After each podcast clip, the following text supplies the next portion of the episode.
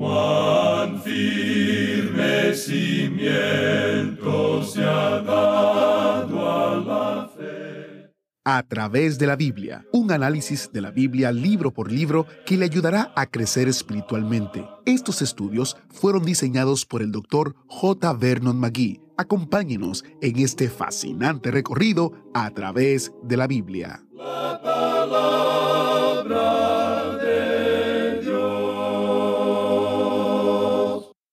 Si la ley no puede salvarnos, entonces, ¿de qué sirve? Eso es lo que estamos estudiando hoy mientras continuamos nuestro estudio a través de Gálatas capítulo 3. Bienvenido a través de la Biblia, el programa donde conocemos a Dios en su palabra. Soy su anfitrión, Heiel Ortiz. Mientras se suben a bordo del autobús bíblico y encuentran su asiento, tengo algunas cartas de nuestros oyentes para compartir. La primera es de Alain, que vive en Texas, en los Estados Unidos. Él escribió, Gracias por tanto amor. Gracias por ser fieles guerreros predicadores de la palabra de Dios tal y como es, sin modificaciones, tintes ni edulcorantes. Gracias por ir de frente con la verdad de la palabra de Dios y ser fieles al Señor. Gloria a mi Señor y mi Dios, y gracias por nuestro Salvador Jesucristo, por la obra que les ha encomendado y por mantenerlos firmes en esto. Juventud en Guatemala compartió estas palabras alentadoras. Cordiales saludos hermanos desde Guatemala. Muchas gracias por los estudios en radio y los mensajes para nuestro crecimiento espiritual. Sigan adelante en esta gran misión de Dios. Que Dios les bendiga y sostenga a este ministerio mundial. Muchas gracias por escribirnos estas cartas, por comentarnos y animarnos. Realmente disfrutamos bastante escuchar lo que Dios está haciendo en sus vidas a través de su palabra. Quiero dar gracias también por Radio Cultural TGN, con frecuencias de radio FM a nivel nacional, con sus transmisores y torres en 23 sitios estratégicos en 18 departamentos. Radio Cultural TGN tiene una cobertura de la mayor parte del país. Tenemos muchos oyentes en Guatemala que reciben bendición de nuestros hermanos allá. Así que gracias a Dios por Radio Cultural TGN. Iniciamos nuestro tiempo en oración. Padre Celestial, te damos gracias porque tu palabra nos enseña que a través de Jesucristo tenemos vida eterna. Te pedimos que las dudas sean aclaradas y que podamos pensar bíblicamente conforme a tu palabra. Usa este tiempo y al Maestro. En el nombre de Jesús oramos. Amén. Con nosotros, nuestro Maestro Samuel Montoya y el estudio bíblico de hoy. Continuamos hoy, amigo oyente, nuestro estudio del capítulo 3 de la epístola del apóstol San Pablo a los Gálatas. Y vamos a comenzar leyendo el versículo 24. Allí dice, De manera que la ley ha sido nuestro ayo para llevarnos a Cristo, a fin de que fuésemos justificados por la fe. Hemos llegado hoy a una sección muy sobresaliente. Quizá decimos esto todos los días, pero es cierto también todos los días. Ciertamente lo es el día de hoy. Es por lo que estamos leyendo aquí que Martín Lutero podría decir, esta es mi epístola, yo estoy aferrado a ella. Es esta sección la que hizo impacto en ese joven inglés Juan Wesley. Él fue enviado como misionero a los Estados Unidos y al llegar allá dijo, yo vine a América con el propósito de convertir a los indios, pero ¿quién va a convertir a Juan Wesley? Al regresar a su país, Inglaterra, una noche mientras caminaba por Aldersgate, escuchó la explicación de esta sección de Gálatas, la cual causó en él una gran impresión que le condujo a los pies del Señor Jesucristo. Y así, Juan Wesley fue utilizado por Dios para traer el más grande movimiento espiritual que el mundo de habla inglesa haya conocido. Ahora notemos lo que el apóstol Pablo está diciendo aquí, que Dios no acepta la obra de ningún hombre para salvación. Él dice, la justicia del hombre es como trapos de inmundicia a los ojos de Dios.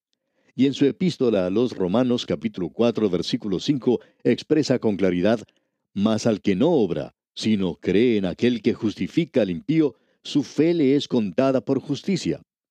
Dios no acepta el guardar la ley. Él rechaza el aceptar eso en la actualidad. Pablo está expresando con claridad aquí que la ley no puede salvar. Lo único que traía era muerte. En realidad, la ley no fue dada para salvar a los pecadores. Por tanto, la ley no puede quitar el pecado. La ley revela el pecado, no evita que uno cometa el pecado porque el pecado ya había llegado. Demuestra que el hombre no es como se lo presenta en algunas películas, como un pecador eh, sofisticado o refinado y bien preparado. En realidad, el hombre es un pecador vulgar, indecente, injusto. Quisiéramos utilizar aquí una ilustración que puede ser de ayuda para aclarar esto. Es quizá algo demasiado casero, eh, rústico, y esperamos que usted no se sorprenda de lo que vamos a decir. Lo vamos a llevar, amigo oyente, al baño de la casa. Esperamos que usted no nos entienda mal. La televisión hace eso hoy muchas veces, ¿no le parece? Siempre muestran a alguien que está bañándose en alguna bañera y muestra todo lo que uno necesita en el baño, en especial los jabones. Pues bien, quisiéramos llevarle a este lugar para mostrarle algo. Vámonos pues al baño de la casa. Estamos seguros que usted, que nos está escuchando en este momento, tiene en su hogar un baño en el que tiene un lavamanos y sobre él tiene un espejo. El lavamanos tiene un propósito y el espejo también tiene un propósito. Digamos que usted se manchó la cara. Usted va al baño, se mira en el espejo y allí puede notar la mancha que tiene en su rostro. Ahora, ¿qué es lo que usted hace? Usted no usa el espejo para limpiarse esa mancha, ¿verdad? No creemos que usted lo pueda hacer. Si usted ve una mancha en su rostro y se acerca al espejo y pasa su rostro por el espejo para quitarse la mancha, y si alguien de su familia viene y lo ve haciendo eso, bueno, quizá le dé lástima por su condición y llame a un psiquiatra y haga una cita con él para que lo revise y analice qué anda mal con usted. Amigo oyente, eso no ocurre en mi casa porque no somos tan cándidos como para realizar una tarea como esa, utilizando el espejo. Pero en la actualidad tenemos a mucha gente en nuestras iglesias que están tratando de limpiar sus manchas con el espejo que es la ley de Dios, y piensan que con eso se la pueden quitar. Usted no se quita la mancha tratando de limpiarse con el espejo, amigo oyente. Como usted puede darse cuenta, la ley revela. La palabra de Dios es el espejo y revela lo que somos nosotros, que somos pecadores y que no llegamos a alcanzar la gloria de Dios. Eso es lo que revela la ley. Gracias a Dios que debajo del espejo está el lavamanos, y es allí donde uno se puede quitar la mancha. Amigo oyente, el espejo es la palabra de Dios. La ley es el espejo, y usted no se puede limpiar esa mancha con el espejo. Este simplemente se lo revela, le muestra la mancha. Pero gracias a Dios que debajo de ese espejo tenemos con qué lavarnos. Lávame, lávame en tu sangre, oh Cordero de Dios, y con alma limpia me presentaré en tu hogar tan glorioso de amor. Así es que tenemos dónde lavarnos. La ley prueba que el hombre es un pecador, pero nunca lo hace un santo. La ley fue dada, nos dice el apóstol Pablo allá en su epístola a los romanos, para que cada boca fuese cerrada y para que todo el mundo sea mostrado culpable ante Dios. Ahora notemos que en el versículo 24 se nos dice que la ley ha sido nuestro ayo. ¿Qué es lo que quiere decir con esto de que la ley ha sido nuestro ayo? Bueno, leamos el versículo 25. Pero venida la fe, ya no estamos bajo ayo. La palabra en griego que se utiliza aquí es pedagogus, que quiere decir conductor de niños. En el lugar de los romanos en esa época había ciertos esclavos o siervos que tenían a su cargo a los niños. También, por ejemplo, tenían a otros siervos que estaban a cargo de las herramientas de la casa, eh, del arado, de las carrozas, del ganado y todo eso. También había otro siervo que estaba a cargo de llevar las cuentas del dueño, los libros, los asuntos personales y del banco, el dinero y cosas por el estilo.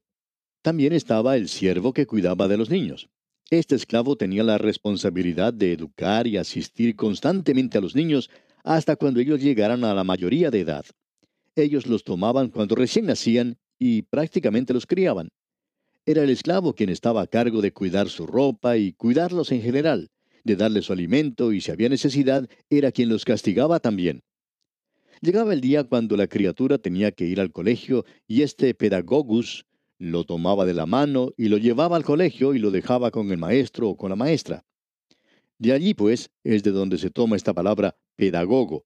De allí sacamos la palabra pedal, que tiene que ver con nuestros pies, y hago, que quiere decir guiar. Esto quiere decir simplemente, como acabamos de mencionar, que este siervo tomaba al niño de la mano y lo llevaba al colegio y lo dejaba con el maestro. Entonces, la base de todo esto es pedagogus. Ahora, la ley era también pedagogo. La ley nos toma de la mano y nos lleva a la cruz de Cristo y nos dice, pequeño, allí está tu Salvador. Tú debes confiar en Él. Como usted puede ver entonces, la ley nos guía hacia Cristo. Y ahora llegamos a otra sección maravillosa. No que la anterior no haya sido maravillosa, sino que es un poco diferente. En el versículo 26 de este capítulo 3 de la epístola a los Gálatas leemos, Pues todos sois hijos de Dios por la fe en Cristo Jesús. Pablo nos va a mostrar aquí, en lo que resta de este capítulo y también en la primera parte del capítulo 4, algunos de los beneficios que recibimos al confiar en Cristo y que nunca podríamos recibir bajo la ley. En otras palabras, la ley nunca le dio al creyente la naturaleza de un hijo de Dios. En cambio, Cristo sí puede hacer eso. Solo la fe en Cristo nos puede hacer hijos de Dios. La ley nunca nos hace hijos de Dios. Observemos esto por un momento. Pablo dice, pues todos sois hijos de Dios. Había un predicador que solía decir, los hijos legítimos de Dios. Y alguien en cierta ocasión se acercó y le preguntó, ¿Hay acaso alguna otra clase de hijos que tenga Dios que no sean legítimos? Pues bien, esa advertencia era correcta. Él no tiene sino una sola clase de hijos, y esos son los legítimos hijos de Dios. Y usamos ese término simplemente para darle más énfasis a lo que estamos diciendo. Pero amigo oyente, usted ha sido hecho un hijo legítimo de Dios por fe en Cristo Jesús. Y eso es todo lo que necesita. No hace falta la fe más algo que da como resultado salvación, sino que es la fe y nada más. La fe sola es lo que lo hace a usted un hijo de Dios. No hay otra cosa que lo pueda hacer un hijo de Dios. Notemos lo que dice aquí, pues todos sois hijos de Dios. ¿Cómo? Por la fe en Cristo Jesús. Repetimos, no es la fe y algo más. Es simplemente fe. Usted puede haber notado que el israelita, la persona individual en el tiempo del Antiguo Testamento bajo la ley, nunca llegó a ser un hijo de Dios. Dios llamó a la nación de Israel su hijo. Él dice, Israel, mi hijo. Ahora en este se incluía toda la nación junta y era tomada como un hijo, a la que también se le llamaba la nación electa. Pero esta nación elegida era generalmente el remanente. El israelita individualmente nunca fue llamado hijo de Dios. ¿Cómo se lo llamaba entonces? Se le llamaba siervo de Jehová o siervo de Dios. Por ejemplo, tenemos a Moisés. ¿Cómo se dirigía Dios a Moisés? Moisés estaba íntimamente relacionado con Dios, y Dios decía de él, Moisés, mi siervo, ha muerto. Ahora, eso es lo que él dijo al final de la vida de Moisés. Ese era el epitafio. Eso era lo mejor que Dios podía decir de Moisés. Moisés, mi siervo. Tenemos también a un hombre que ocupaba un lugar especial en el corazón de Dios, David. Y Dios también llamó a David mi siervo. Usted puede apreciar entonces que si usted hubiera podido cumplir con la ley, amigo oyente, cosa que no lo puede hacer, pero si lo hubiera podido hacer, hubiera sido su justicia. Pero su justicia en realidad es inferior a la justicia de Dios. Nunca puede alcanzar a la justicia de Dios y hace falta la justicia de Dios, amigo oyente, para hacerlo.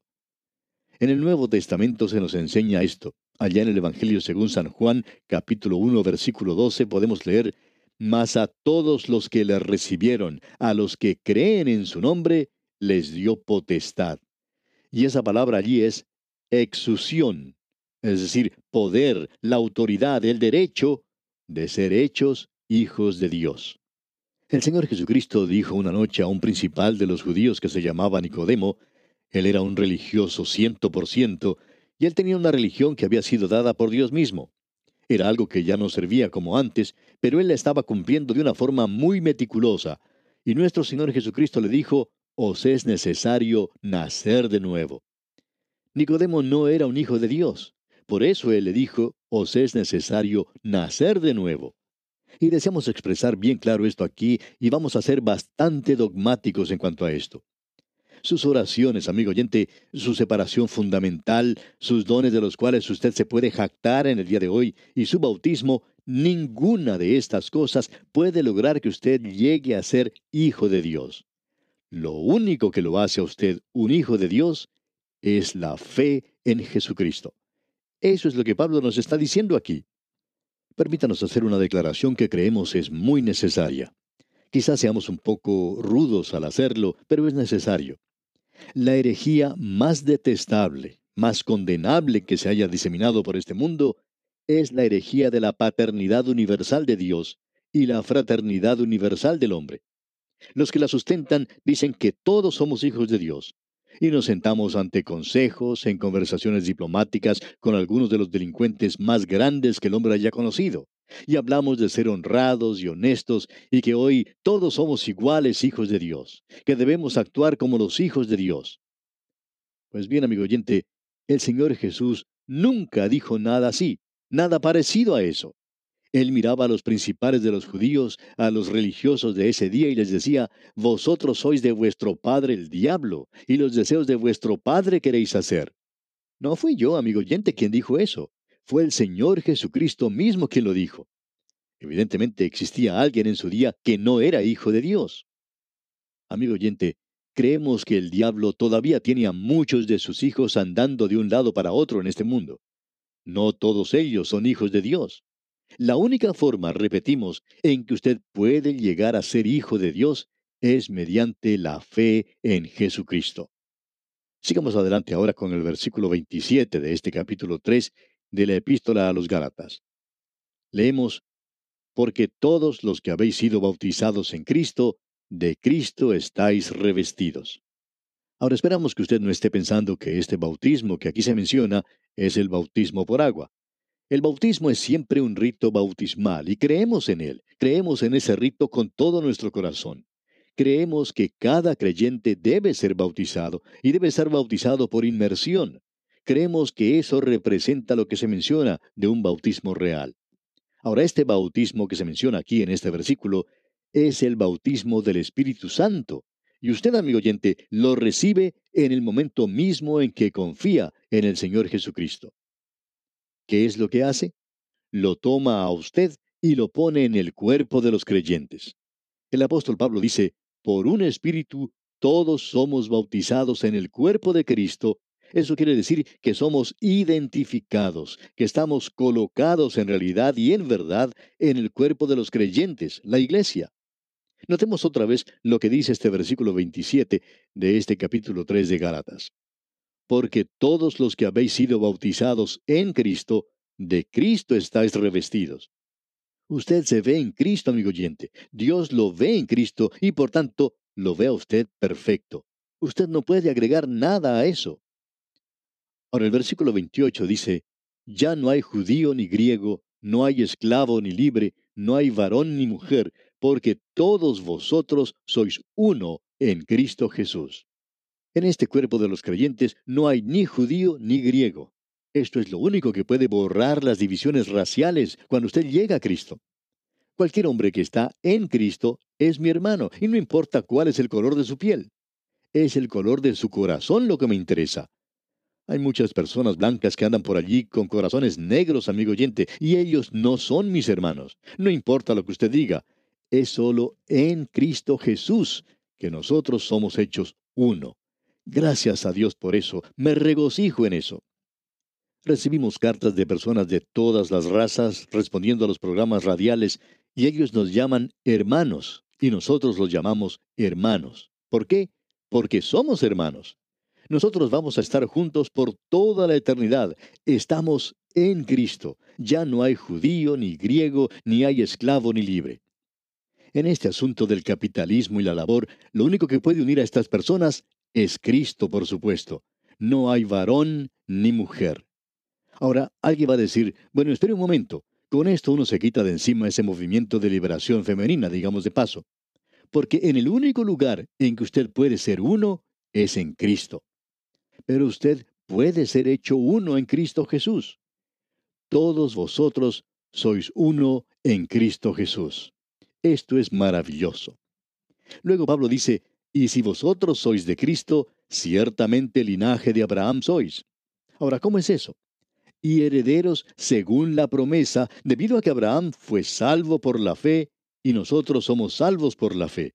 Abraham presentó un pequeño sacrificio que señalaba hacia la venida de Cristo.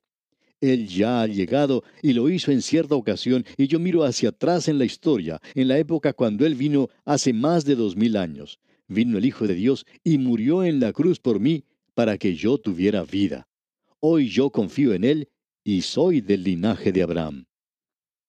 El autor de estos estudios bíblicos, el doctor J. Vernon McGee, contaba que tuvo el privilegio de hablar a un grupo de judíos en cierta ocasión, y al comenzar su discurso dijo, Para mí siempre ha sido un privilegio el hablar a los hijos de Abraham, y todos ellos sonreían. Y luego el doctor McGee prosiguió diciendo, Porque yo también soy un hijo de Abraham. Y en ese punto ellos ya no sonreían más. En realidad, algunos de ellos tenían una pregunta dibujada en sus rostros, y con razón. ¿Por qué? Porque si yo estoy en Cristo y usted está en Cristo, ambos pertenecemos al linaje de Abraham y somos herederos según la promesa. Y esto es algo maravilloso. Pablo va ahora a discutir algo, otra forma en la cual la fe en Cristo nos da algo que la ley nunca puede darnos. Vemos eso en el capítulo 4, y aquí encontramos la posición de los hijos de Dios. Solo la fe en Cristo puede darle esa posición, es decir, lo lleva a usted al lugar de madurez completa, donde usted puede haber crecido completamente, donde puede ser adulto. Como Pablo dijo allá en su epístola a los Corintios, sean hombres. Él les escribió al principio y les dijo, ustedes son niños en Cristo, son carnales. Luego cuando llega al capítulo 4 de esa epístola a los Corintios, Él les dice, sean maduros, crezcan ahora, dejen de ser niños en la forma de pensar. Él quiere que usted y yo, amigo oyente, hagamos eso, porque Él nos ha puesto en la posición de un hijo ya adulto. Ahora alguien quizá diga, bueno, ¿y cómo funciona eso? Bien, como usted puede notar, vamos a tener que dejar esto para nuestro próximo programa, porque ahora no tenemos tiempo de hablar de este asunto. En nuestro siguiente programa vamos a ver cómo la fe en Cristo nos da la posición de hijos de Dios y que las obras de la ley nunca pueden hacer algo así, por usted ni por mí. Le invitamos pues para nuestro próximo programa. Mientras tanto, deseamos a usted una vida de éxitos espirituales con Cristo en su corazón. Muchas gracias al maestro Samuel Montoya por dirigirnos en el estudio de hoy. Lo cierto es que, estando en Cristo, pertenecemos al linaje de Abraham y somos herederos, según la promesa. Es algo realmente maravilloso, ¿no? Somos hijos de Dios, pero la pregunta es, ¿Somos niños inmaduros o somos adultos maduros creciendo en la fe? Escucharemos más sobre esta madurez cristiana en nuestro próximo estudio. Les sugiero que lea el capítulo 3 en su totalidad para tener una mejor comprensión de los conceptos. De hecho, no sé si usted sabía que puede leer todo el libro de Gálatas en 20 o 30 minutos aproximadamente. Vale la pena leer esta carta varias veces especialmente si usted lucha con este concepto del legalismo, que es un enfoque central de este libro. También les recuerdo una herramienta útil para su estudio de la palabra de Dios.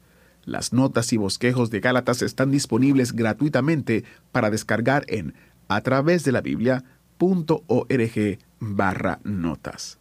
Soy Geiel Ortiz y si Dios lo permite estaré aquí con ustedes guardándole un asiento especial en el autobús bíblico. Hasta la próxima. Agradecemos que nos acompañara en el estudio de hoy. Le invitamos a que visite nuestro sitio en internet a través de la biblia.org. Ahí puede suscribirse para recibir las notas y bosquejos de lo que estamos estudiando y noticias del ministerio. También encontrará la variedad de libros y materiales gratuitos que tenemos para usted. El sitio es a través de la biblia.org. Todo lo que hacemos es posible gracias al Señor y a personas como usted que se unen a nosotros en la obra de llevar la palabra entera al mundo entero. A través de la Biblia es una producción de Radio Transmundial.